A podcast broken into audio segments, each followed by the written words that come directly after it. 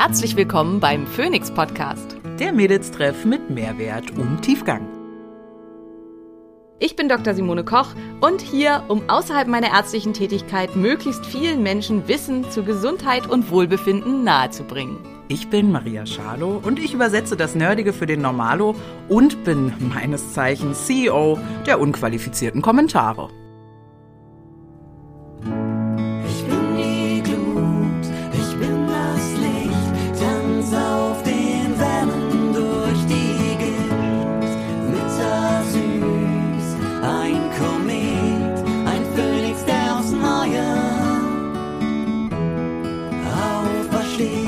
Dieser Podcast dient der reinen Wissensvermittlung.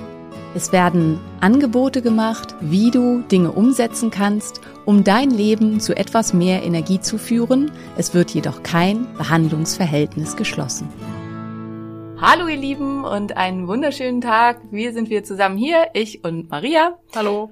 Und heute reden wir über das schon lange, lange, lange, lange, lange, lange, lange versprochene Thema Insulinresistenz. Ein Thema, was uns beide sehr interessiert, also sowohl persönlich als auch ähm, im übertragenen Sinne, ähm, wo wir mehr oder weniger intensive Erfahrungen mitgemacht haben. Und ja, wir dröseln das heute mal so ein bisschen für euch äh, auseinander und fangen in dieser Folge an mit ähm, dass wir darüber reden, was ist überhaupt Insulinresistenz, weil das ist was, wo viele tatsächlich dann doch ziemlich schwimmen. Was hat das mit Blutzucker zu tun? Wie diagnostiziert man das? Was sind da für Symptome, die damit zusammenhängen? Was für Formen von Insulinresistenz gibt es eigentlich? Und ich bin sicher, viele andere spannende Themen mehr.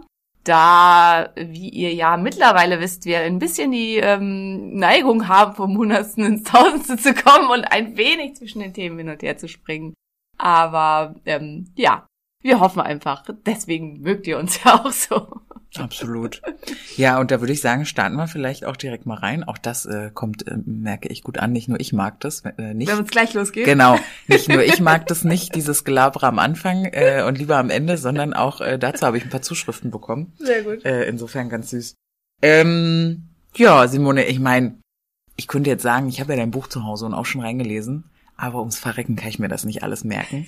Deswegen erzähl doch bitte nochmal, was ist Insulinresistenz eigentlich genau?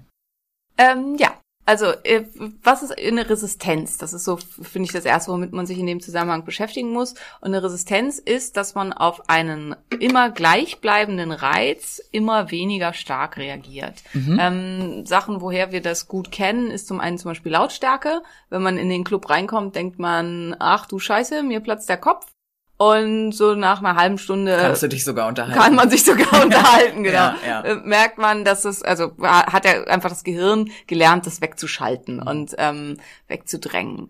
Und also das ist so ein alltägliches Beispiel, was halt quasi auch nicht schlimm ist. Gott, das ist gar nicht alltäglich. Ich würde so gern mal wieder Ja, auch, so okay, du hast auch, auch wieder recht. Ja. Da hab ich Oh. irgendwie gestern beim Frühstück, äh, ja, egal, aber als ich äh, den Abwasch nach dem Frühstück gemacht habe, habe ich drüber nachgedacht, so wann habe ich eigentlich das letzte Mal getanzt? Ja, tanzen gehen. Und habe Hm. festgestellt, das ist wirklich, wirklich, wirklich lange her. Und äh, ja, ich meine, wir tanzen ja beide super gerne. Und das ist wirklich traurig. Aber ja, du hast recht, es ist im Augenblick nicht so alltäglich, sollte mal wieder hoffentlich Alltäglicher stattfinden, werden, ja, alltäglicher ja. werden. Aber ich meine halt, es ist kein pathologisches Beispiel. Ja, Ähm, pathologische Beispiele wären so typische Sachen, wären Drogen, Alkohol. Also auch da ist es halt was, man braucht einfach immer mehr von der Substanz, um die gleiche Wirkung zu erzielen. Und das ist halt auch das, was ja in diesen, mit in den Teufelskreis einer Drogenabhängigkeit reinführt, dass es halt immer teurer wird, immer ähm, ja schwerer zu beschaffen und auch immer mehr dieser ähm, Drang nach dem High ähm, nicht so befriedigt wird, wie man sich das eventuell wünschen würde.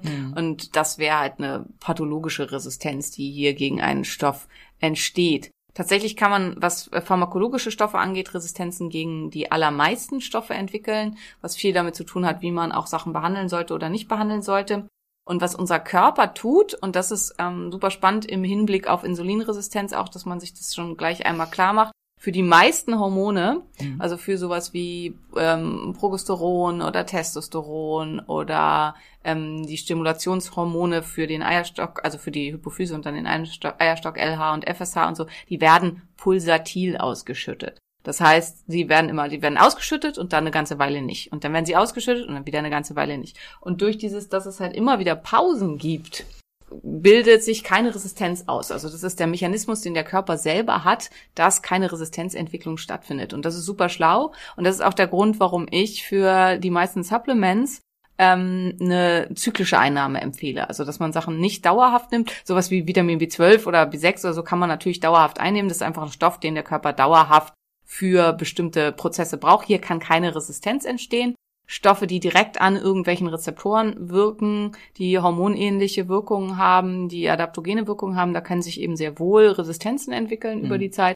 Und deswegen empfehle ich da halt immer, dass man die zyklisch einnimmt, was halt der Grund ist, dass ich zum Beispiel, wir hatten ja ähm, letzte Woche über den die Pilzgeschichte geredet, dass ich halt mal den Pilzextrakt Immun nehme und mal Fokus. Dass ich halt mal drei Monate Ashwagandha nehme und dann wieder einen Monat nicht und so weiter und so weiter. Also dass ich halt die Sachen immer so zyklisch ähm, einnehme. Und zum Teil auch innerhalb einer Woche zyklisch. Also dass ich an bestimmten Tagen was nehme und dann wieder nicht. Und das ist gar nicht schlecht in irgendeiner Weise, auch wenn man halt mal was vergisst vielleicht. Das ist gar nicht schlecht, mhm. was solche Sachen so angeht, sondern ähm, das ist tatsächlich äh, hilft, dass, dass sich keine Resistenzen entwickeln. Dazu könnten wir fast auch noch mal eine Folge machen, weil ich mich jetzt natürlich frage, mit Omega-3 auch. Nein, Omega-3 ist wie Vitamine. Athletic Greens ist tatsächlich, also dadurch, dass da halt viel Adaptogene drin sind, könnte man denken, ja, okay, gegen die können sich dann auch in gewisser Weise Resistenz entwickeln, Ent. mhm. auswirken. Das, die sind da in so geringer Menge drin, dass das eher so homöopathisch unterschwellig mhm. zu sehen ist als Stimulation. Das Entscheidende aus meiner Sicht damit Athletic Greens sind die Sachen, die man halt dauerhaft nehmen sollte, wie eben die ganzen Vitamine, wie Probiotika, Präbiotika und so weiter. Und das sind alles Sachen, die man tatsächlich ähm, täglich einnehmen sollte. Also mhm. die halt einfach eine ja, das ist so ein bisschen wie, ja, weiß ich nicht, wenn man, ähm, also wie, dass man eben im Prinzip jeden Tag essen muss, weil der Körper halt einfach Energie braucht. Ja. Man muss natürlich nicht jeden Tag wirklich essen, aber äh, zumindest halbwegs kontinuierlich. Ähm, es ist einfach was, wo der Körper sich halt eben was draus baut, im Unterschied zu Sachen, die direkt an irgendwelchen Hormonrezeptoren angreifen und da eine Wirkung entfalten, wo es halt sinnvoll ist, dass der Rezeptor zwischendurch auch mal frei von der Substanz ist, damit sich eben keine Resistenz entwickelt. Zurück zum Insulin, weil beim Insulin ist es halt da, ähm, wenn der Körper, also normalerweise ist der Insulinspiegel auch schwankend ähm, und ist eben mal da und mal nicht. Wenn man gerade gegessen hat, dann haben wir relativ viel Insulin im Blut. Und wenn wir, wenn man nichts gegessen hat, dann ist äh, kein Insulin im Blut. Und dadurch ist halt der Rezeptor mal besetzt und mal frei und der Körper hat keine Notwendigkeit, ähm, hier irgendwas dran zu verändern. Wenn äh, ständig Insulin im Blut ist, dann ähm, werden die Rezeptoren zunehmend resistent, also sind, die Rezeptoren sind ständig besetzt. Der Körper entwickelt eventuell weitere Rezeptoren ähm, und das führt dazu, dass im, also da gehen bestimmte Prozesse ja mit einher. Insulin führt dazu, dass Zucker und Fett in die Zellen reinkommen und das führt irgendwann dazu, dass die Zellen nicht mehr aufnehmen können und sich gerne schützen möchten. Und in dem Moment, in dem sie sich dann schützen möchten, machen sie quasi dicht und das Insulin entfaltet seine Wirkung am Rezeptor nicht mehr. Mhm. Und dann haben wir eine Insulinresistenz. Mhm. Ja, also das, das ist im Prinzip die Insulinresistenz und da ist ganz, ganz wichtig, dass die Grundlage der Insulinresistenz zu viel Insulin ist. Also dass das äh, als eine der wichtigen Grundlagen. Und die zweite Grundlage der Insulinresistenz, also der Rezeptor kann auch quasi dysfunktionell werden, sind verschiedene Arten von entzündlichen Prozessen. Also verschiedene Dinge in unserem Körper können auch dazu führen, dass man am Rezeptor Insulin resistent wird, dass der Körper nicht mehr so sensibel reagiert auf Insulinresistenz. Und das sind Sachen wie Schlafmangel, wie chronisch entzündliche Prozesse insgesamt. Das sind Sachen wie zu viel Östrogen im Blut oder auch zu viel ähm, Androgene, ähm, das sind Sachen wie bestimmte Giftstoffe, die Insulinresistenzen verursachen können. Also es gibt eine ganze Reihe weiterer Sachen, die auch insulinresistent machen. Die wichtigste und häufigste Ursache in der heutigen Zeit ist dauerhaft zu viel Insulin im hm. Blut. Lange ausgeholt, aber äh, dafür dann abschließend beantwortet diese Frage. Du hast mir, glaube ich, mal so ein ganz leichtes Bild für Insulinresistenz mitgegeben, also passend zu meinem äh, medizinischen Bildungsstand. Und hast es irgendwie so erklärt mit dem Türsteher und der Zelle. Ja, Ne? Willst du das vielleicht noch mal mit einbringen, weil vielleicht, das war jetzt äh, gut, ja, das, aber vielleicht noch mal noch mal für mich. ähm, ja, also die, äh, ähm, wir können uns den Rezeptor vorstellen als so eine, als ein Türsteher, der halt an der Zellwand steht und der halt zur Glucose oder zum Fett sagt, du darfst rein, wunderbar, ja, so soll's aussehen. das Outfit wollen wir. Ähm, Tolle Schuhe. Tolle Schuhe, viel Spaß.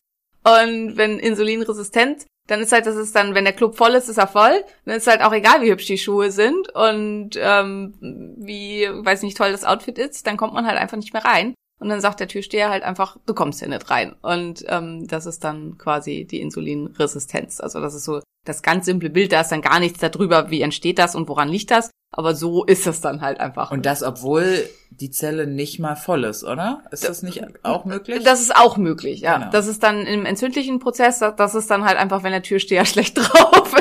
Und sein Halsmaul. Und das lä- lässt sich auch ab. als Bild tatsächlich auch gut, wenn der Türsteher schlecht geschlafen hat und am Tag vorher gesoffen hat und keine Ahnung, dann lässt er niemanden Ich rein. weiß nicht, was du meinst. Genau. Ja, okay.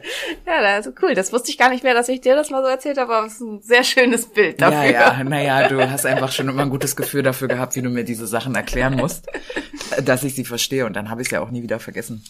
Okay, also ich glaube, zu was ist Insulinresistenz, haben wir ein bisschen was gefunden. Für mich war spannend, dass es verschiedene Formen der Insulinresistenz gibt, ähm, beziehungsweise sie in verschiedenen, also ich dachte, Insulinresistenz bezieht sich ausschließlich auf die Zellversorgung mit Zucker. Also dass es halt ausschließlich Ah, ja, irgendwie guter Punkt, ja. darum geht, so hatte ich das verstanden, aber I guess it's not. It's your turn. Genau, ja. Also in dem Zusammenhang finde ich äh, es super spannend, dass Insulin viel mehr Funktionen hat, außer nur Zucker in die Zelle zu bringen. Also klar, es ist für die Energieversorgung alle unserer Zellen verantwortlich und spielt hier halt auch eine ganz große Rolle. Andererseits ist es aber auch ein ganz hoher Wachstumsfaktor, also zum Beispiel an der Muskulatur. Das ist was, was die Bodybuilder sich halt viel zur, zur Nutze machen, dass sie halt versuchen, hohe Insulinpeaks zu erreichen. Deswegen essen die so oft, ne? Deswegen essen die so oft, genau. und deswegen achten die so sehr, also zum Beispiel bestimmte Aminosäuren, wie zum Beispiel Leucin, machen ganz starken Insulinpeak und deswegen ähm, ist halt bei, ähm, ja, Nee, ich, Entschuldigung, ich habe mich schon an, sorry, ich habe mich schon so angepirscht, habe mich schon so vorgebeugt, weil ich natürlich wissen wollte, wo ist denn Leucin besonders drin? ähm, in Milchprodukten, vor allem Ach, ganz viel, komm. also dieses klassische Whey. ja. Ähm, und äh, also zum Teil äh, insgesamt viel in tierischen Produkten, aber also so Milchprodukte und halt das Whey-Protein und so sind ganz weit vorne, was den Leucingehalt angeht. Okay, verstehe. Und ähm, Bodybuilder, äh, Insulinpeaks, Leucin, da Genau, damit die Muskulatur schneller wächst. Ah, ja. Also das ist so die Idee dahinter. Also Insulin ist das stärkste anabole Hormon in uns, unserem Körper. Man kann aber nicht nur die Muskeln wachsen lassen, sondern zum Beispiel auch ähm, die Zellen in den Gefäßwänden. Ähm, es kann auch Sachen wachsen lassen, die man nicht haben will. Also zum Beispiel Fibroma pendulans, das sind so kleine Hautanhängsel.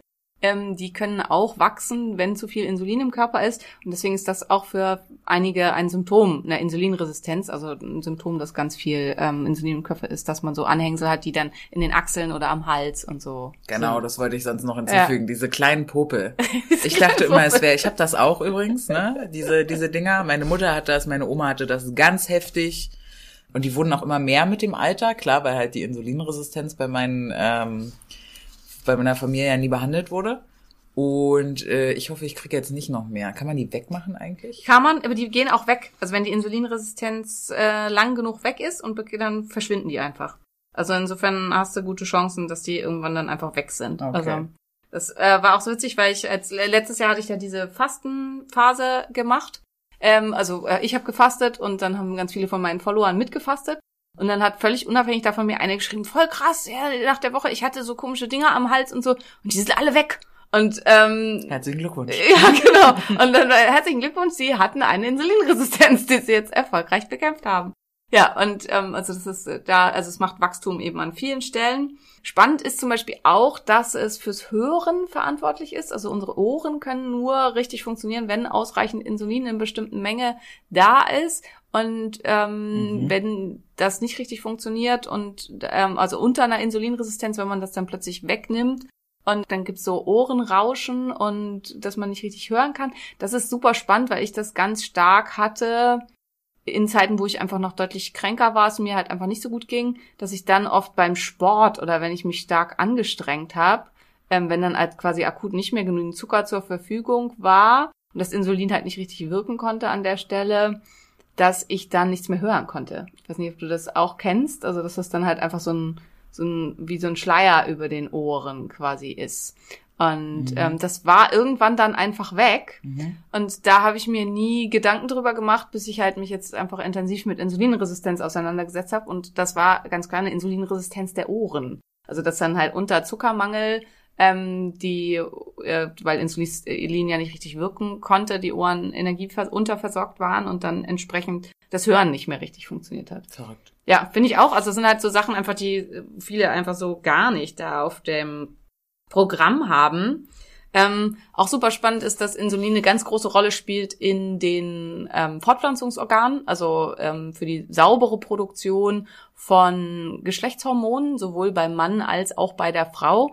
Was halt der Grund ist, weil, warum bei vielen mit Insulinresistenzen und schwerwiegenden Störungen in der Insulinantwort es eben auch zu Zyklusstörungen kommt bei der Frau und beim Mann auch häufig zu erektiler Dysfunktion. Also erektile Dysfunktion ist auch ein ein, ein typisches Symptom für eine Insulinresistenz aus verschiedenen Gründen, die Simone. da stehen. Ja. Er, er, er, kriegt keinen hoch oder er bleibt nicht hart oder beides? beides. Okay. Sorry Leute, aber Ihr wisst, wie es ist. Erik, nee, komm. Okay. Mhm. Ja, wir müssen sie jetzt verhandeln, dass wir noch, doch noch mal ein Explicit auf unserem Podcast kriegen. Oh, so, erektile Dysfunktion darf man, glaube ich, sagen. ja, darf man nicht sagen, äh, er bleibt nicht hart? Darf man doch, das nicht sagen keine Ahnung, weiß ich nicht. Wir werden sehen. Okay. Ja, sorry, wenn, ne? Aber ich wollte das jetzt nochmal ja, festhalten. Genau, ja, ähm, also das sind so die, die Punkte, ähm, die also sowohl bei Frauen schwerwiegende Zyklusstörungen, vor allen Dingen zu lange Zyklen und ähm, kein Eisprung. Ähm, und bei Männern halt eben erektile Dysfunktion ist so eines der gravierenden Symptome für eine Insulinresistenz. Wenn man das hat, kann man schon relativ sicher sein, dass man eine äh, Insulinresistenz hat. Wenn man noch einen weiteren Punkt dazu hat, wie zum Beispiel Übergewicht, wie ähm, Schwäche zwischendurch, zwischen, wie diese Fibroma pendulans, wie dunkle Flecken irgendwo an den Achseln, an den Knien, an den Ellbogen, wie Bluthochdruck, ähm, wie insgesamt Blutfette, die nicht in Ordnung sind. Also weißt wenn man zwei was, von diesen ganzen Symptomen hat, dann hat man sicher. Weißt du, was ich mir jetzt vorstelle? Na? Wie unsere Hörerinnenschaft ja, ähm, jetzt durch ihr Netzwerk läuft und alle anquatscht, die jetzt so dunkle Ellenbogen haben oder diese kleinen Puppe am Hals. Du hast übrigens. Du hast Insulinresistenz. Das will ich ganz super finden. Dann könnt ihr nämlich diese Podcast-Folge zuschicken. Macht das mal. Ja, ja. Und außerdem ist es tatsächlich auch was, also, ja, da können wir vielleicht noch was zu sagen. Prävalenz. Also, wie häufig kommt das vor? Insulinresistenz? Ja. ja. Amerika 70 Prozent. Also, wo man schon denkt, so armes Amerika. ähm, also, Land of the Great äh, Insulinresistenz. Ja, genau. Ja. Ähm, also extrem, extrem häufig. Indien, China, Südamerika inzwischen auch 40 bis 50 Prozent, also okay. extrem auf dem Vormarsch. Ja. In dem Zusammenhang auch spannend, weil eben nicht der reine Konsum von Kohlenhydraten das Problem ist, weil zum Beispiel Chinesen haben schon immer riesige Mengen Reis konsumiert, hm. ähm, hatten nie ein Problem mit Insulinresistenz, aber indem sie halt unsere Lebensweise übernommen haben mit sehr viel ähm, unguten Pflanzenfetten, also mit viel Omega-6-Fettsäuren, die halt proentzündlich sind, plus mit sehr viel Fructosehaltigem Zucker, hat das zusammen mit dem hohen Reiskonsum zu einer unglaublichen Welle der Insulinresistenz in China geführt, was dann in der Folge eben zu immer mehr Diabetes führt, was äh, auch rein einfach betriebswirtschaftlich eine Katastrophe ist. Aber also auch diese ganzen Länder, also Indien, China, Südamerika und so weiter, ähm, ganz stark Polynesien, also die haben eine genetische ähm, Veranlagung dazu, ganz stark auf dem Vormarsch Insulinresistenzen. Europa und Afrika immerhin noch Entschuldigung, 30 Prozent. Also immer noch wirklich hoch und stark steigen. Also 30 Prozent ist immerhin ein Drittel. Also finde ich es auch wahnsinnig viel. Also die Wahrscheinlichkeit, dass einem halt auf der Straße, also jeder Dritte, der einem begegnet, könnte sozusagen insulinresistent sein. Also dass man dann rumläuft und sagt, hey, Die hat sich das mal angeguckt, ist halt sehr, sehr wahrscheinlich. Nicht ganz so krass, Gott sei Dank, noch wie in Amerika. Das hat, ähm, also daran merkt man auch, also weil abstammungstechnisch klar, in Amerika leben mehr Menschen dunkler Hautfarbe, die eher zum Teil, also je nachdem, wo äh, die herkommen, eine höhere genetische Neigung zur Insulinresistenz haben. Aber es leben ja auch wahnsinnig viel Kaukasier in Amerika. Also das ist ja so von dem, und trotzdem haben die diese krass viel höhere Rate an Insulinresistenz. I can tell you. Ja, ich auch. Mm, From, from, pass auf, from my Bildung, from TikTok. Ah. Ja. Ich, Film, Film und Fernsehen und Dr. Simone ist, wo ich meine Bildung hernehme. Und bei TikTok war eine ganz süße mh, Einwandererin aus äh, USA in- nach Deutschland. Und die hat ihren äh, Schrank gezeigt, ihren, äh, na, hier, Bücher, Regal. Nein, wo ihr Essen drin steht, so. entschuldige bitte. ähm, ja, Vorratsschrank, danke. Und da war alles auch dieses amerikanische Zeug drin, diese Ja. Cornflakes und die, aber die hat sie hier gekauft, Ja. ja. Und Also, das unterscheidet sich. äh, Ja. sie hat einfach nur, weil sie Ja. seit zwei oder drei Monaten in Deutschland ist, zwölf Pfund, also sechs Kilo, Ja. abgenommen, obwohl sie ihre, ich zitiere, die gleiche Scheiße wie zu Hause Ja, ist, also wirklich die Pop-Tarts und so, aber weil halt in Europa ganz viele von den Sachen, die in Amerika im Essen drin sind, nicht mal zugelassen, die Ja, sind nicht genau, erlaubt nicht hier, erlaubt, ja. dass du Ja. die reinmachen Heinz darfst. Ketchup in Deutschland, Tomaten, Salz, Zucker, Gewürze. Heinz Ketchup in Amerika. Die äh, Zutatenliste füllt eine halbe Seite und Ja. drei Viertel davon sind irgendwelche Zucker, die halt, also vor allen Dingen High Fructose ähm, Syrup, der halt einfach für Insulinresistenz katastrophal ist. Warum, wieso das so ist, können wir vielleicht auch noch drüber reden, aber wir waren ja noch bei, was macht Insulin alles? Ähm, ganz wichtiger weiterer Punkt ist Energieversorgung des Gehirns und ähm, Wachstum neuronaler Netze. Also ohne Insulin, und das ist halt auch ganz, ganz wichtig, können keine neuen Synapsen verschaltet werden. Und das ist auch, wenn die Zellen komplett insulinresistent sind, dann findet das auch nicht statt. Das heißt, Lernen, ähm, also neue Dinge lernen, ähm, Prozesse verstehen und so weiter, sind zu einem hohen Grad insulinabhängig und auch, dass eben neue neuronale Vernetzungen entstehen und neue Nerven wachsen. Will ich deshalb immer Süßigkeiten essen, wenn ich äh, lerne? Ja, so? ja, ja, Also in- das ist ja hoffentlich inzwischen auch besser, aber wenn man komplett Ja, insulinresistent ich lerne einfach nicht mehr. auch gut, auch gut. ähm, ja. Ja. das ist die andersrum Bekämpfung von Symptomen. Absolut. Nicht zu ernst nehmen, das stimmt nicht. Ähm, ähm, ja, also das aber, dass man entweder eben das Bedürfnis hat, dass man permanent essen muss Ja. in so einem Zusammenhang oder halt einfach sich nicht gut konzentrieren kann. Also Wortfindungsstörungen, Brain Fog, Konzentrationsstörungen zum Teil, wenn das ganz ausgeprägt ist, eine Insulinresistenz des Gehirns, extreme, also Zustände, wo man das Gefühl hat, man wird gleich ohnmächtig, weil das Gehirn einfach keine das, Energie bekommt. Ich hatte das als 17-Jährige, da hatte ich, äh, bin ich einfach beim Frühstück am Frühstückstisch mit einem Brötchen in der Hand. Wirklich. Meine die Rettung war in deiner Hand. nee, ich hatte schon Ach so, gegessen okay. auch. Aber anscheinend war die Insulinresistenz in dem äh, äh, Alter, vielleicht auch wegen hormoneller Geschichten, Ja. so stark, dass dieses Brötchen anscheinend nicht mehr, ich bin einfach vom Tisch gerutscht. Meine Mutter hatte den Herzinfarkt ihres Lebens. Ich war dann gleich auf lauter Untersuchungen wegen Epilepsie, Ja. weil die Ärzte dann irgendwie, ja, hat sie gezuckt am Boden, hat sie gezuckt? Und meine Mutter, keine Ahnung. und dann musste ich noch zu diversen Untersuchungen und rauskam dann Synkope, Ja. ja. Und äh, vermutlich war es Ja, dann sowas in die Richtung, wenn du mit dem Brötchen in der Hand ohnmächtig wirst, weil dein Körper nicht in der Lage dazu ist, irgendwas davon irgendwo hinzubringen, wo es hin müsste. Ja, und das ist halt für solche, äh, also für Leute dann ganz schrecklich, weil natürlich dadurch dann das ständige Bedürfnis besteht zu essen, also immer wieder zu essen, weil es einem sonst halt tatsächlich ja extrem schlecht geht und man halt überhaupt nicht mehr denken kann und einfach wirklich das Gefühl hat, man kann quasi nicht überleben. Und vor allen Dingen, wenn man sich nicht auskennt, dann ist es ja auch eine mh, ja, Existenzangst irgendwie auch. Und dann wird halt gegessen und gegessen. Und was halt immer wieder dazu führt, dass immer nur noch mehr Insulin ausgeschüttet wird und die Insulinresistenz sich immer wieder Verhärtet. selber verstärkt und Ja. verhärtet. Ja. Genau. Was äh, mir gerade noch äh, fast ein bisschen zu kurz gekommen ist, ist das Bewusstsein darüber. Das erlebe ich in meinem Umfeld oft, wenn ich darüber so spreche und auch über wie viele Menschen eigentlich äh, insulinresistent sind. Dass dann ganz oft ähm, in Verbindung gebracht wird, wer insulinresistent ist, muss auch übergewichtig Fett, sein. Ja, ja.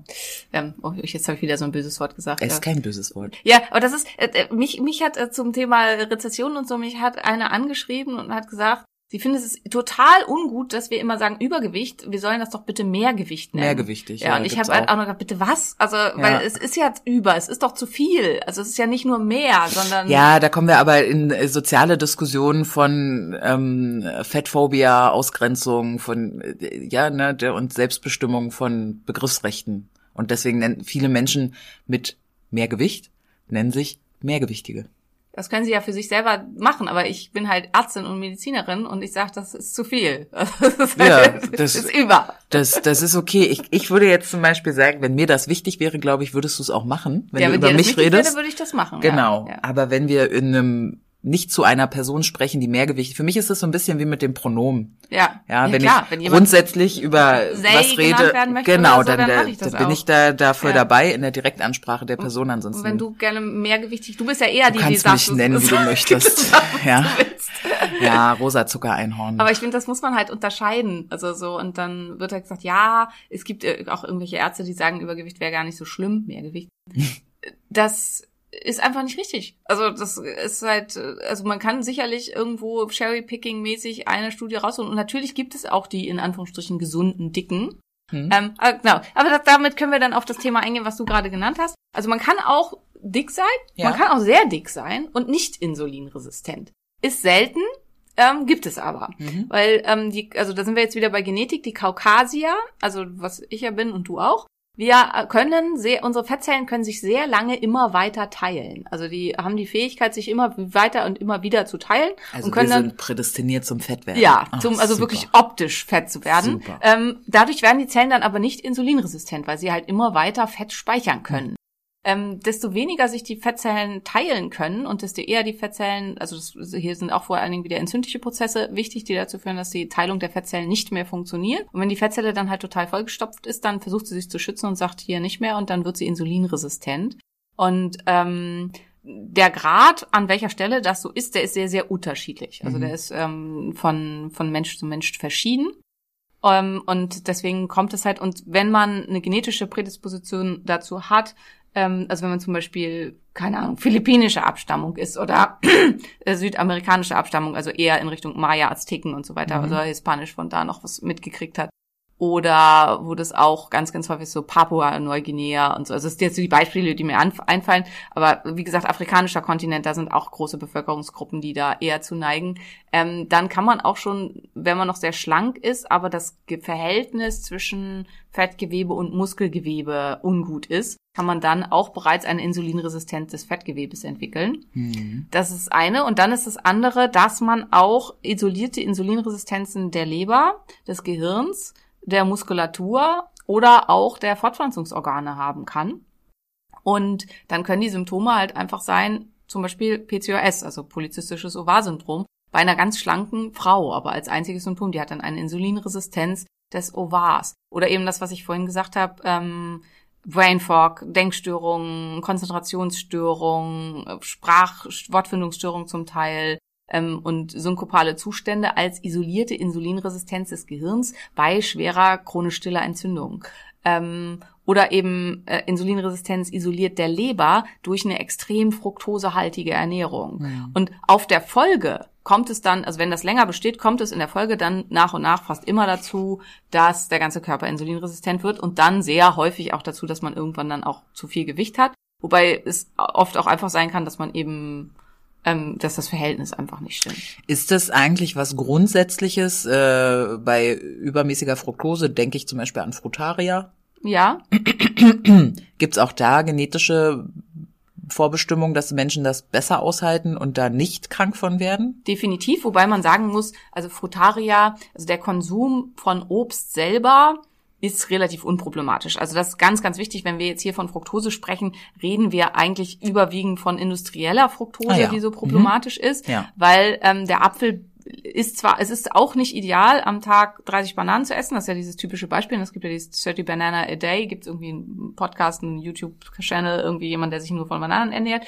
ist, wenn man da eine gesunde, gute Leber hat, offensichtlich möglich und macht dann nicht unbedingt einen Schaden, was aber auch damit zu tun hat, dass es halt nicht so super dicht ist. Also da die, die bringt halt auch ähm, resistente Stärke mit. Die bringt auch ähm, jede Menge verschiedene Ballaststoffe mit. Und so ist das halt auch beim Apfel und bei allem anderen auch. Hm. Womit wir zum Beispiel nicht so gut klarkommen als Kaukasier sind tropische Früchte, weil die halt sehr, sehr So und genau, sowas. sehr Hm. fruktosedicht sind. Und wenn man da Und riesige geil. Mengen von, ja, Richtig geil. natürlich richtig Mhm. lecker, ja.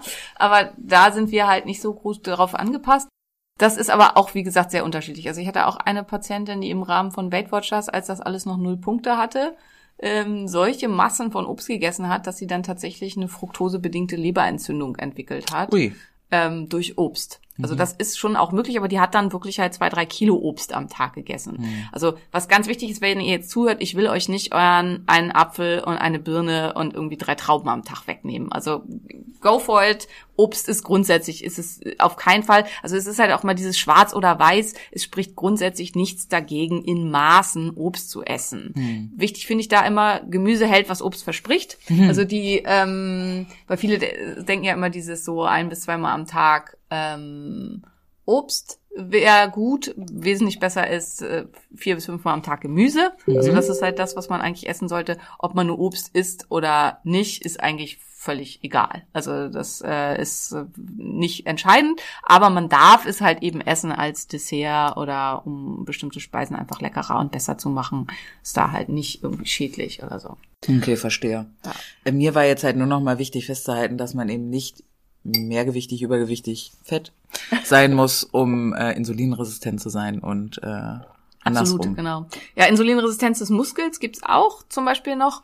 Da ist halt auch spannend, ähm, um da ganz weit auszuholen, also wo wir dann bei den Lektinen wären, das Wheat Germ Agglutinin, das ist ein Lektin des Weizens, macht isolierte Insulinresistenz der Muskulatur bei Menschen, die dafür empfindlich sind. Zur Hölle. Und ähm, Hat das was mit Brot zu tun? ja, genau, findet Ah, sich vor allen Dingen okay. in Vollkorn, also eigentlich nur, findet sich in Vollkorn. Das ist doch gesund. Genau, das ist nämlich gar nicht so gesund. Ähm, also dass schon seit der Antike Weizen eigentlich immer komplett, so gut es ging, von der Spelze befreit wurde, hat seinen Grund. Und diese, äh, ähm, also die Vollkornbewegung kommt aus dem Zweiten Weltkrieg hier aus Deutschland, weil man irgendwie gucken musste, dass man halt die hungernde Bevölkerung trotzdem noch befüttert kriegt und dann hat man halt angefangen, uns zu erzählen, Vollkorn sei gesund. Ähm, Vollkorn, also Vollkorn aus Weizen, ganz wichtig, hier geht's nur um Weizen, hier geht's nicht um Rafa, hier geht's nicht mehr um Roggen und so weiter, hier geht's nur um Weizen. Vollkornweizen ist nicht gesund, aufgrund eben dieses Vigerm-Agglutinin, was halt erhebliche entzündliche Wirkung hat und zu einer starken Insulinresistenz des Muskels führen kann, ähm, was dann tatsächlich so weit gehen kann bei einigen, dass sie das Gefühl haben, sie können quasi ihren Föhn nicht über den Kopf heben und halt einfach sowas wie Sport und so dann enorm schwer fällt und schwierig ist. Gutes Weizenvollkornbrot bei Eat Smarter. Gleich der erste Vorschlag. Ich wollte gerade mal gucken, ob es das denn noch gibt. Ähm, Ja, na klar, natürlich gibt's das noch ganz, ganz viel. Aber ähm, ja, also wenn das interessiert, das ist, äh, also mein Buch Autoimmunhilfe geht ja nur darum, geht halt um ähm, Lektine. Lektine spielen auch eine ganz große Rolle insgesamt, auch für Insulinresistenzen aufgrund von Entzündungsprozessen, aber Germ Agglutinin halt ganz stark, einfach direkt, weil es eine direkte Insulinresistenz am Muskel verursacht und ähm, hier ganz, ganz wichtig ist. Mhm. Ja. Okay. Ja, Ja, ja. Habe ich verstanden. Äh, war das auch die Antwort auf die Huhn- und Ei-Frage eigentlich aus unseren Mitschriften? Nee, nicht so richtig. Ähm, Huhn und Ei ist so ein bisschen, dass man sich halt überlegen muss, also was du vorher schon gesagt hast, sind alle Menschen, die ähm, mehrgewichtig sind, sind die, äh, du merkst, ich bemühe mich, sind die, Aber wir haben doch gerade festgestellt, dass wir hier keine Person vor uns sitzen haben, Ja, die sich wünscht, bitte nenn mich mehrgewichtig. ich bin, ich Was- bin, das vielleicht ja eben doch. Also mir ist ja immer ganz, ganz wichtig, dass äh, der auch, aber Glaubst du, dass das schon so auf dem Vor... Ich finde ja, Mann, das ist so ein bisschen wie das N-Wort, ne? Was ja irgendwie zurückerobert wurde und jetzt darf es halt keiner sagen, der nicht Also, äh, ja, schwarz ja, ist. Ja. Ähm, so finde ich, sollten wir äh, uns das Wort Fett zurückholen. So, weil, weißt du, wann ich, wenn ich auch Fett sage, wenn was richtig geil ist. Ja, äh, Fett, fette Nummer. Oder irgendwas ist groß und wir nehmen Raum ein und so. Und wo ist denn? Und Fett ist außerdem lecker. Hallo, Ja. Ballo, hast du mich mal angeguckt? Absolut. Absolutes Schmeckerli. Ja. Und das, äh, da, da geht bei mir die, weiß ich nicht, Empowerment Coach geht bei mir los, wenn das anfängt mit, ah, ich habe da noch ein Thema mit und ja, verstehe ich, aber man. Ja, das, das, da habe ich genau darüber habe ich halt aber auch nachgedacht, ob das nicht ist, wenn man das, das nicht will, dass das gesagt wird, ob das nicht dann heißt, dass es einen halt einfach total betrifft und ob wenn man da wirklich total glücklich mit ist und sagt, ich bin so wie ich bin und ich möchte auch, dass das akzeptiert wird, ob das dann nicht für einen überhaupt kein Thema sein sollte. Aber ja, es kommt halt drauf an, wie du darauf, ja, du bist, äh, nee, kommt halt drauf an, wenn deine Mutti dich immer fett genannt hat ja, oder so, ja, dann hast du da, musst du erst wieder eine Beziehung zu diesem Wort aufbauen, die nicht negativ geprägt ist. So, deswegen ja. kann ich das schon verstehen, dass man da erstmal also Moment deswegen braucht. bemühe ich mich halt. Ähm, äh, jetzt hast du mich völlig durcheinander gebracht. Also man, Huhn und Ei, äh, mehrgewichtige Personen. Äh, mehrgewichtige Personen müssen nicht insulinresistent sein. Ja. Es ist aber sehr wahrscheinlich. Also das ist halt ähm, und wenn eben weitere Punkte dazukommen, wie zum Beispiel Bluthochdruck, ähm, Zyklusstörungen, ähm, Veränderungen an, äh, an der Haut, Blutzuckerschwankungen und so weiter, dann spätestens Diabetes. Spätestens Diabetes, dann ist man ganz sicher Insulinresistenz. Ja, Diabetes, also da haben wir jetzt noch gar nicht drüber geredet, ist die End-Endfolge der Insulinresistenz. Kriegt man das nochmal weg? Ja, ja, ja. Also auch Diabetes kann man rückgängig, also Typ 2 Diabetes, vorausgesetzt, und das ist so ähnlich wie beim Hashimoto bei der Schilddrüse, ähm, die, es ist noch ausreichend gesundes Bauchspeicheldrüsengewebe da.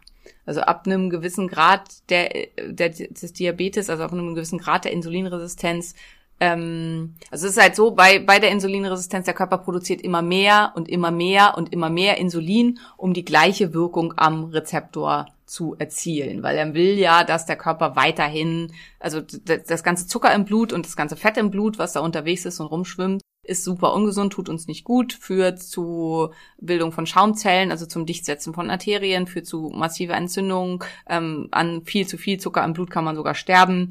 Ähm, also nicht gut, also versucht der Körper das irgendwie loszuwerden, deswegen produziert er immer mehr und mehr und mehr Insulin. Und das kann man sich dann halt so vorstellen, dass diese Massen an Insulin sind so wie die ähm, Stopfer in der Tokio U-Bahn, die dann halt die Leute noch irgendwie in den Zug, Zug stopfen ähm, um das, was halt auch nicht gut tut. Mhm. Ähm, aber damit das halt noch irgendwie funktioniert.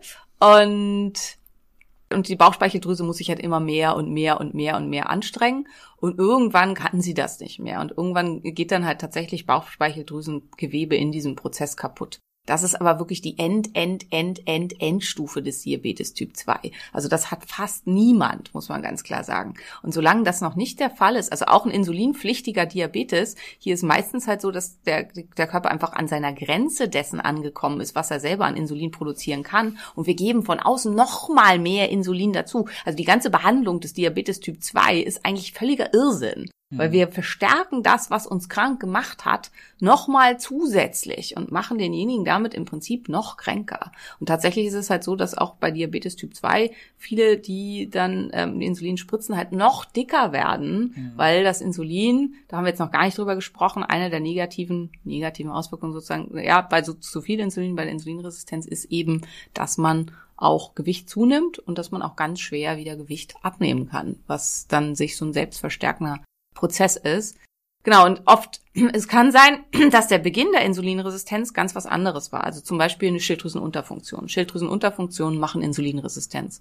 Zum Beispiel eine chronisch stille Entzündung an irgendeiner Stelle mit einer Erhöhung von TNF-Alpha-Interleukin 6 ähm, durch permanent zu viel Stress, zu durch ähm, unguten, also dass der Schlafrhythmus total außer äh, außer Kontrolle geraten ist, durch ähm, dauerhaft schlechte Ernährung mit ganz stark entzündlichen Stoffen, wie zum Beispiel Omega-6-Fettsäuren, aber auch Giftstoffen. Das alles kann dazu führen, dass durch permanent zu wenig Schlaf, also wie gesagt, eine Nacht zu wenig Schlaf vermindert bereits die Insulinsensitivität um 30 Prozent. Ich weiß, das ist eine Zahl, mit der ich euch immer wieder belästige, aber ich finde es halt einfach so super entscheidend, weil das bei mir, also so als ich noch so äh, als ich ja junge Ärztin war und so, hatte ich halt immer noch so dieses Schlafen kann man, wenn man tot ist und habe halt tendenziell so vier Stunden die Nacht geschlafen oder so. Und inzwischen ist Schlaf was, wo ich wirklich fast religiös darauf achte, dass ich ausreichend Schlaf bekomme. Ausreichend für mich. Und das ist halt was, das finde ich, kann man nicht oft genug betonen. Schlaf ist nicht verhandelbar. Also solange man halt an diesen Dingern nicht dreht, kommt man dann auch nicht weiter. Ja, und es kann eben zum Beispiel sein, ich entwickle, was weiß ich, ich bekomme eine Hashimoto, ich habe eine Schilddrüsenunterfunktion, das wird lange Zeit nicht erkannt. Ähm, dadurch werde ich insulinresistent. Dann nehme ich dadurch an Gewicht zu. Und dann werde ich aber gut eingestellt und so weiter. Und dann ist meine Insulinresistenz eigentlich weg. Also, beziehungsweise dann ist meine Schilddrüsenunterfunktion weg, aber die Insulinresistenz nicht. Weil Insulinresistenz ist so ein bisschen wie Rost. Desto länger die da ist, desto schlechter kriegt man die weg.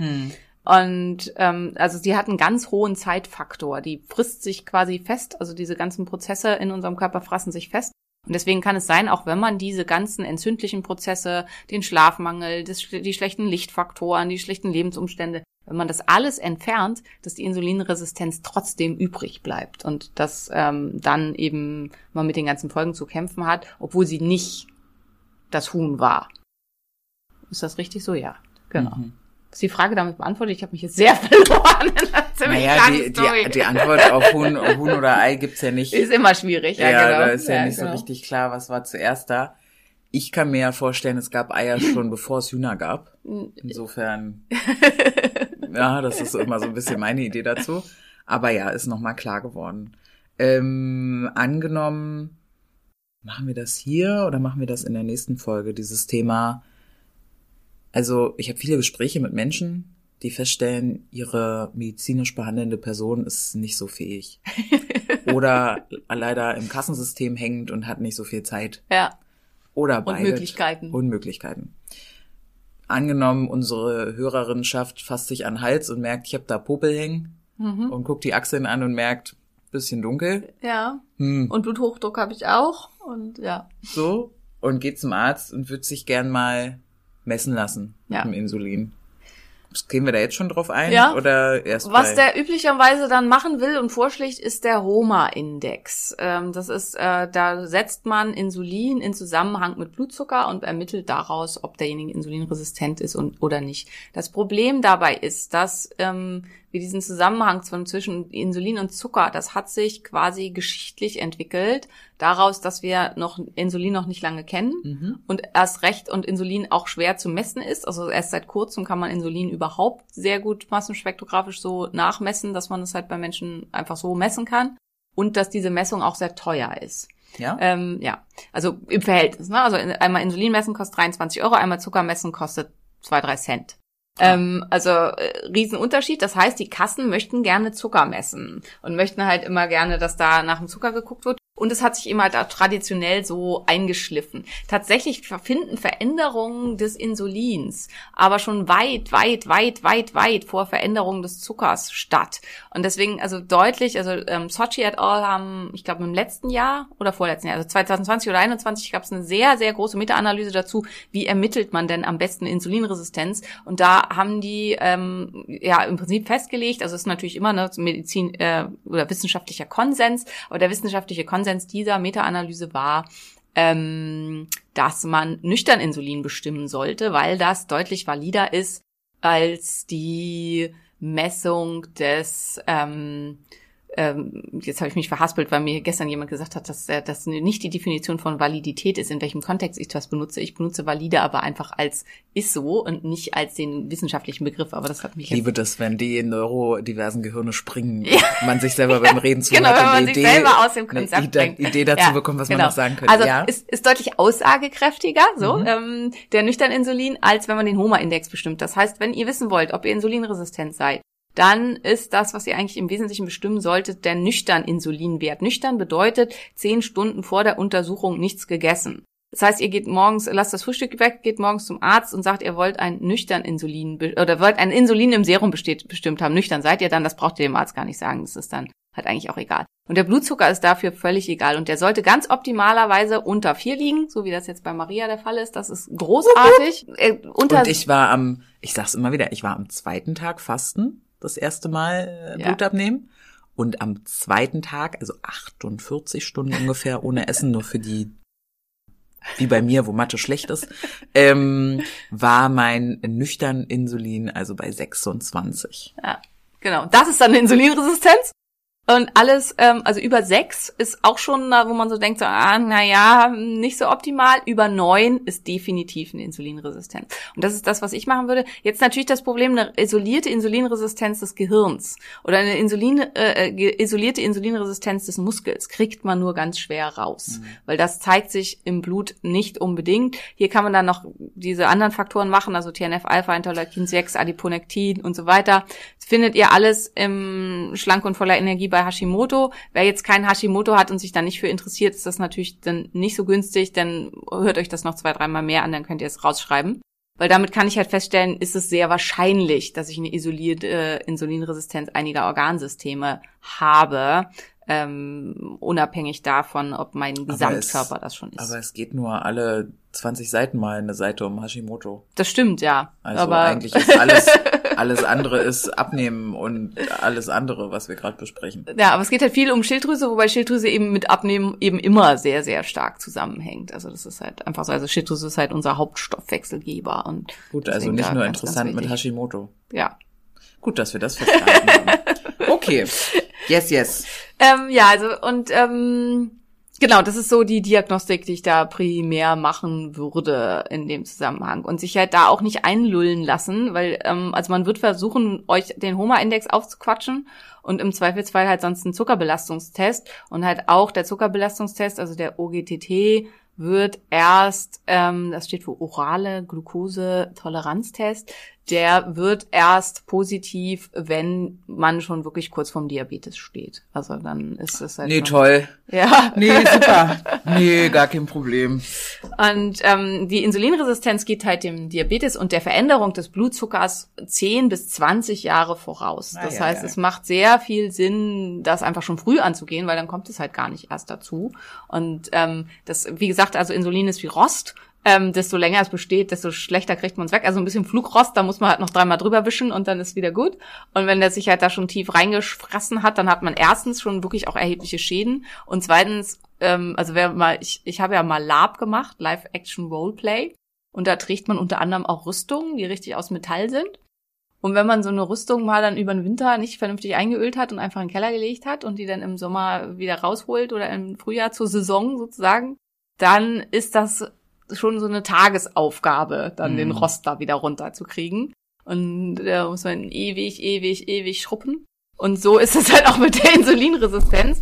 Das heißt, es macht Sinn, sich da so früh wie möglich mit zu befassen, weil dann kann es halt noch relativ simpel sein. Wo man echt auch sagen muss, so jetzt wie bei Maria, klar, also du wirst immer ein Risiko behalten, da immer wieder reinzufallen. Also mhm. die kommt halt auch immer dann gerne zurück. Aber es ist halt auch ein tolles Beispiel dafür, dass auch wenn man das eigentlich schon ein Leben lang hat, weil du bist ja wahrscheinlich damit geboren, ähm, man auch eine Chance hat, wenn man ausreichend schrubbt. Ja, wirklich. Ich habe hart geschrubbt. Ich bin eine richtige Schrubberin. Aber das machen wir in der nächsten Folge, weil ich würde gerade gern auf was äh, zukommen, äh, was du gerade so nebenbei angesprochen hast, wenn man damit geboren wird. Ähm, weil äh, ich bin ja in einem Weiß ich gar nicht. Bin ich in einem guten Alter für Kinder kriegen? Eigentlich bist du schon zu alt biologisch, oder? Du bist schon fast ein bisschen alt, ja.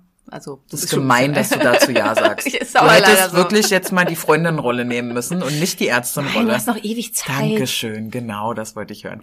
So, und das heißt also, ne, dieses Kinderthema steht bei uns irgendwie ähm, äh, ins Haus oder so, muss ich ja auch mal durch, durch die Nummer, wenn ich gern so kleine Minimis hätte. Und meine größte Angst als ähm, mehrgewichtiges Kind aufgewachsen, mehrgewichtige Teenagerin. Wisst ihr, ich war immer die im Club, wo der hübsche Typ mit mir gequatscht hat, um die ähm, Nummer meiner hübschen Freundin zu bekommen. Ne? So.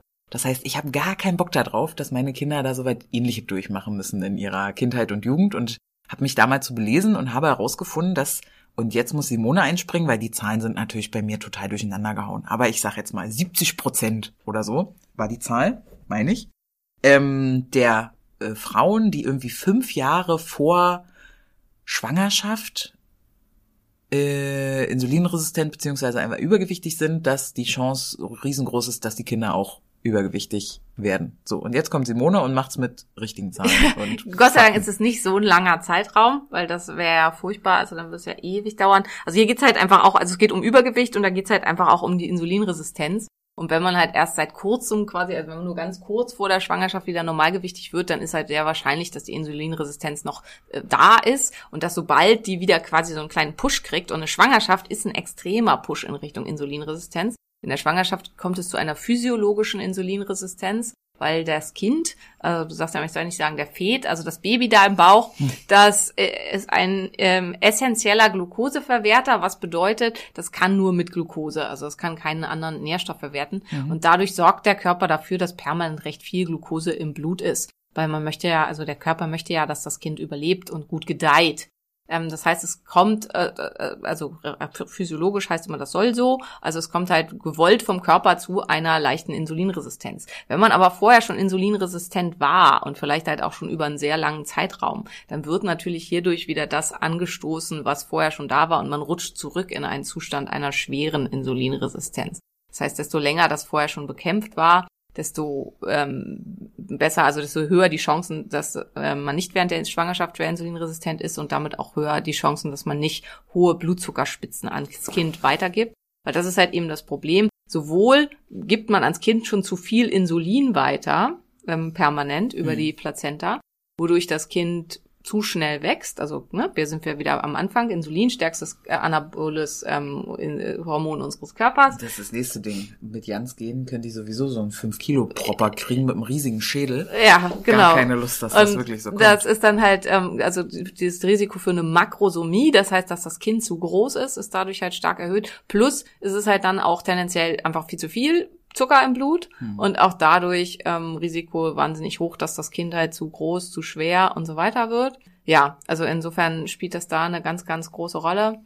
Was ich super spannend finde in dem Zusammenhang ist, dass einer der Dinge, die hier äh, wichtig und entscheidend zu sein scheinen, auch ein guter Vitamin D-Spiegel ist. Das ist jetzt mal so reingegrätscht, aber ich habe ähm, letzte Woche ein Live gehabt mit einer, äh, mit der Mom Akademie und da haben wir halt über Vitamin D in der Schwangerschaft gelesen und da habe ich halt ganz viel dazu akut und neu, also Studien aus diesem und letzten Jahr. Spannend schon immer, im Januar gibt schon immer ganz viel spannende Studien, aber ähm, rausgesucht und da kam man daraus, dass ein ganz wesentlicher Faktor, um das zu verhindern, dass das Kind Insulinresistenz ist, ein richtig guter gut eingestellter Vitamin D-Spiegel auch ist, weil das hilft, dass das da nicht ähm, stattfindet, weil Vitamin D macht Insulin sensitiver und vor allen Dingen halt offensichtlich in der Schwangerschaft. Aber äh, das war jetzt wieder so, wie nennst du das immer, neurodivers ausgegrätscht aus dem... Äh nee, also ich war jetzt thematisch auch bei dem, wie kann ich das denn verhindern, wenn der ja. Körper ja sowieso, also wenn das physiologisch gewollt ist, ähm, dass wir in eine leichte Insulinresistenz fallen können wie kann ich das verhindern? Und dann ist ja Vitamin Zum einen halt leider Normgewicht erreichen vor der Schwangerschaft. Also das ist halt was, was in, in der ganzen Linie, also die Komplikationsrate äh, massiv Normgewicht oder Normkörperfettanteil? Normkörperfettanteil. Mhm. Ja, also Gewicht ist, wenn du super muskulös bist, egal. Also das, das ist ja mein Ziel. Ja, genau. ja. ja. Aber ähm, also zumindest halbwegs, das wäre halt das anzustreben. Keine Insulinresistenz mehr, das hilft halt auch schon. Aber dann ist halt das Risiko höher, dass man einfach in der Schwangerschaft zurückkippt. Mhm. Ähm, und dann in der Schwangerschaft nach Möglichkeit kompletter Verzicht auf Industriezucker, ähm, weitestgehender Verzicht, Verzicht auf Obst, also auf alles, was irgendwie mit Fructose und so weiter ist, dass man halt alles tut, um ähm, wirklich nur in diese physiologische Insulinresistenz reinzukommen und nicht ähm, noch weiter in dem Zusammenhang, also wer das interessiert, wenn das jetzt voll dein Thema ist, äh, ich finde, das gibt's leider noch nicht auf Deutsch, super gut Real Food Pregnancy. Autor kann ich nachgucken, aber können wir euch auch in die Show Notes reinmachen.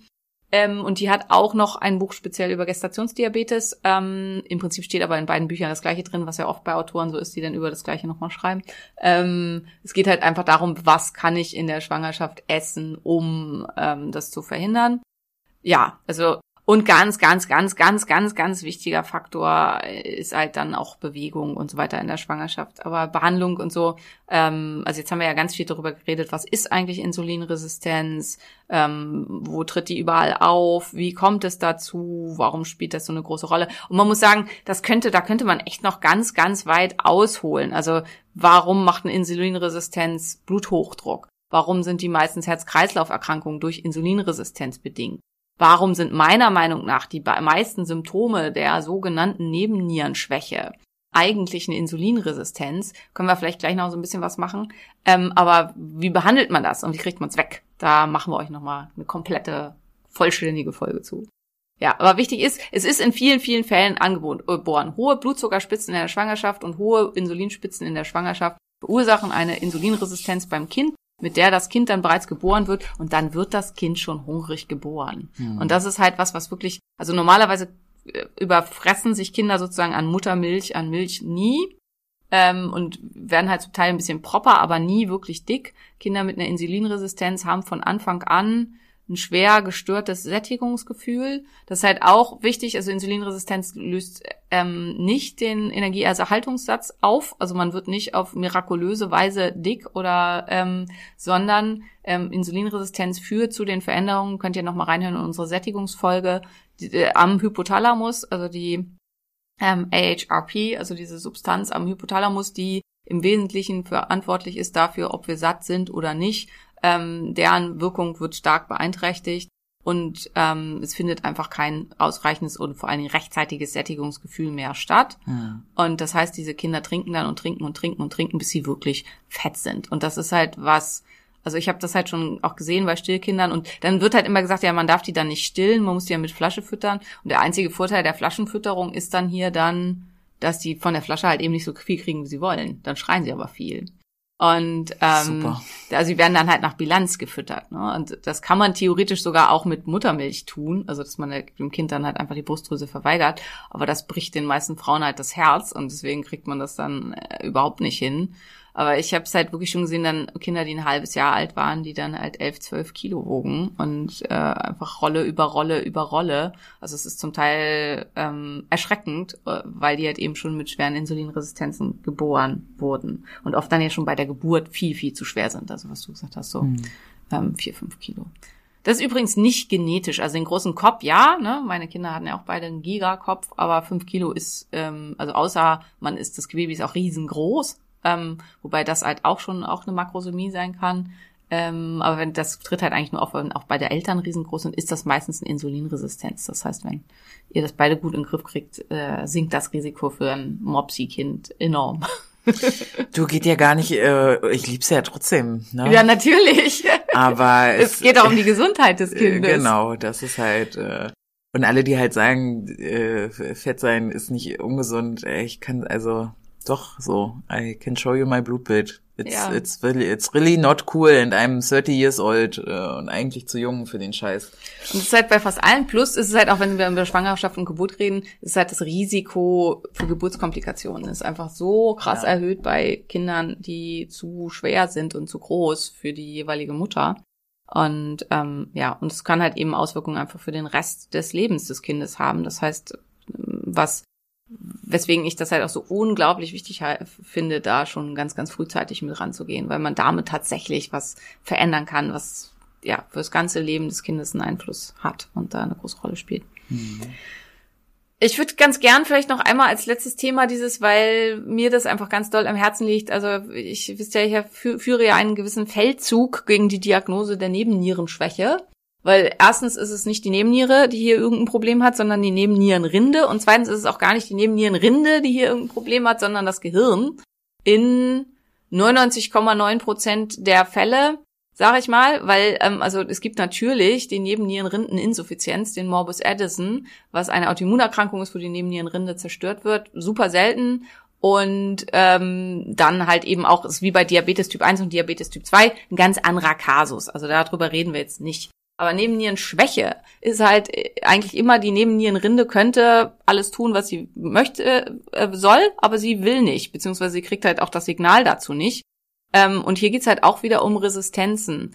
Und ein ganz, ganz wichtiger Punkt ist hier meiner Meinung nach auch gerade bei den Symptomen die Insulinresistenz, weil Insulinresistenz führt zu einer permanenten Stimulation des ähm, Sympathikus, also der Stressantwort. Ähm, man hat permanent mehr Stress, Adrenalin, Noradrenalin steigt, Cortisol steigt ähm, Cortisol führt wiederum dann auch zu einer vermehrten Ausschüttung von Zucker, darüber zu Insulin und dann wieder zu einer vermehrten Insulinresistenz. Das heißt, das hängt ganz, ganz stark zusammen.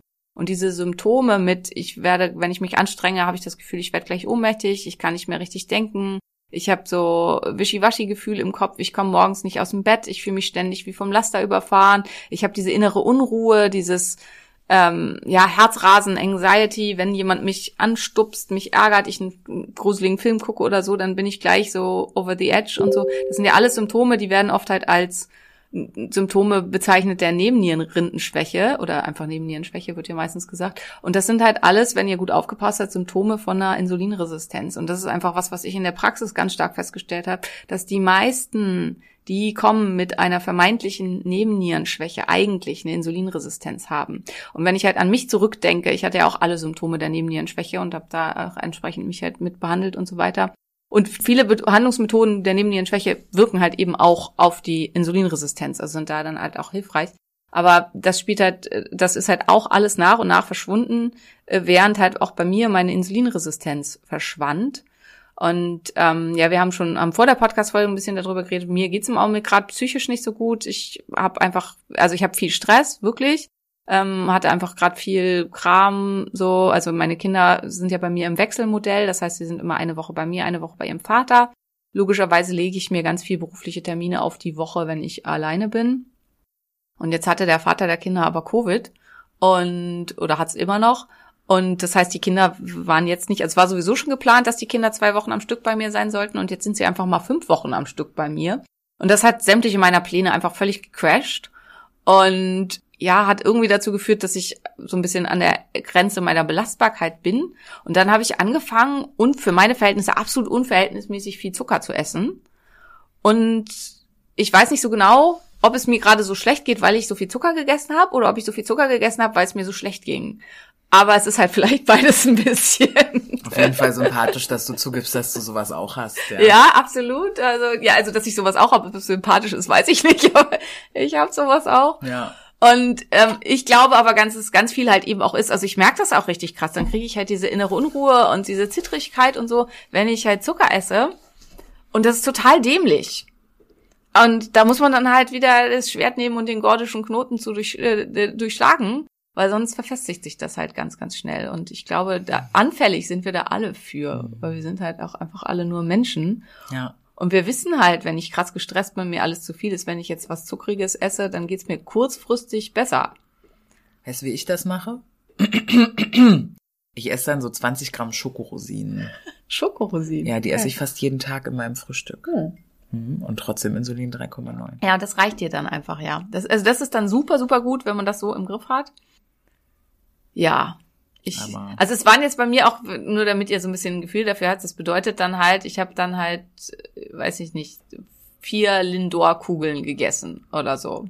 Und zwei Share-Kekse. Also das sind halt so Sachen, die liegen dann in der Praxis rum. Ne? Normalerweise kann ich da drum rumgehen und es stört mich nicht und macht mir auch überhaupt nichts aus. Also ich habe da die äh, Disziplin und die Willpower. Und dann habe ich die nicht in solchen, an solchen Tagen. Und danach geht's mir irgendwie nur noch schlechter. Und dann habe ich aber noch mehr Lust auf irgendeinen so Quatsch. Und dann esse ich halt zu Hause dann, weiß ich nicht, ein Porridge mit ähm, Mandelmus und Obst und so. Normalerweise esse ich halt keine süßen Mahlzeiten. Also dann potenziert sich das so auf. Und das sind jetzt auch, also meine Coachin sagt immer, Mann, Simone, also solange du nur Appetit auf Porridge mit Obst hast, jetzt lass doch mal die Kirche im Dorf, dann gönnt dir das doch mal. Hat sie wahrscheinlich auch absolut recht.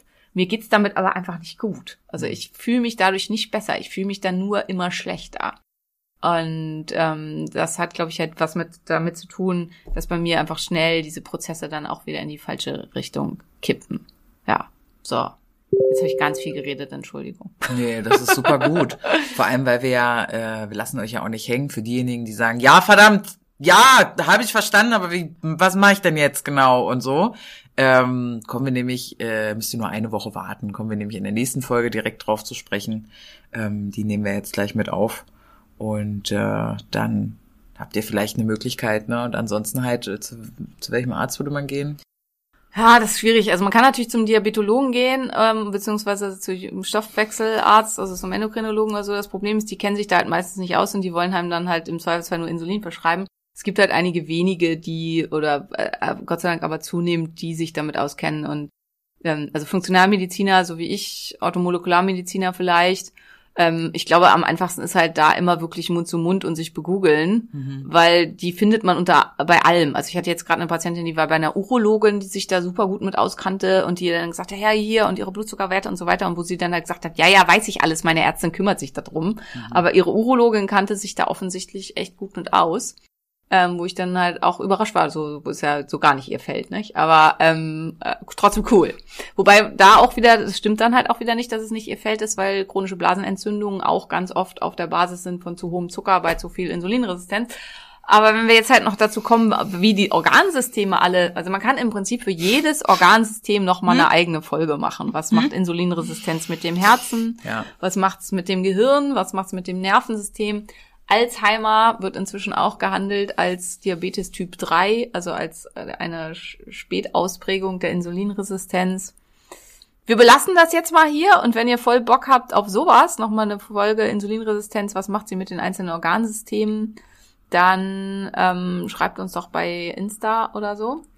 Und ansonsten wenn euch das gefallen hat, lasst eine positive 5-Sterne-Bewertung da bei Apple Podcasts oder jetzt auch bei Spotify. Bei Spotify ist es wirklich super, super einfach. Man muss da rechts oben auf diese drei kleinen Punkte klicken und dann kann man auf Bewerten klicken und dann klickt man auf 5 Sterne. Fertig. So. Und wenn ihr was zu meckern habt, dann schreibt uns persönlich. Schreibt Simone, ich will das nicht lesen. Nein, ich will das auch nicht lesen. Nein, natürlich, schreibt uns einfach. Wir, ja, wir kümmern ja, uns. Ja, ja, ja, wir kriegen das hin. Und wir bemühen uns auch, wie ihr vielleicht gemerkt habt, ne? liebe Mehrgewichtigen. Ich bemühe mich wirklich. Ich versuche es auch zu verstehen und ähm, versuche auch diesen Draht zu kriegen zwischen, es ist ein Unterschied zwischen dem wissenschaftlich-medizinischen und dem, wie man persönlich das empfindet. Und ähm, das verstehe ich auch.